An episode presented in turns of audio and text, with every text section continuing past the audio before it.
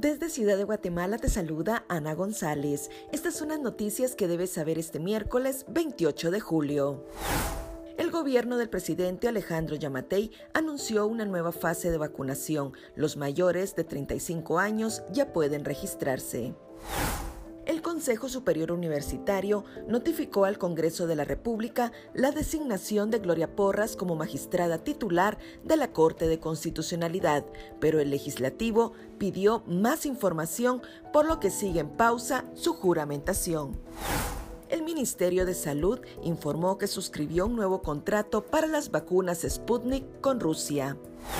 En noticias internacionales, Cuba sigue teniendo problemas para adquirir medicamentos.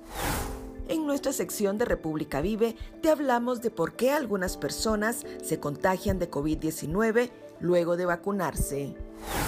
Eso es todo por hoy. Para mayor información ingresa a república.gt y mantente informado sobre las noticias del día. También nos puedes seguir en redes sociales como República GT.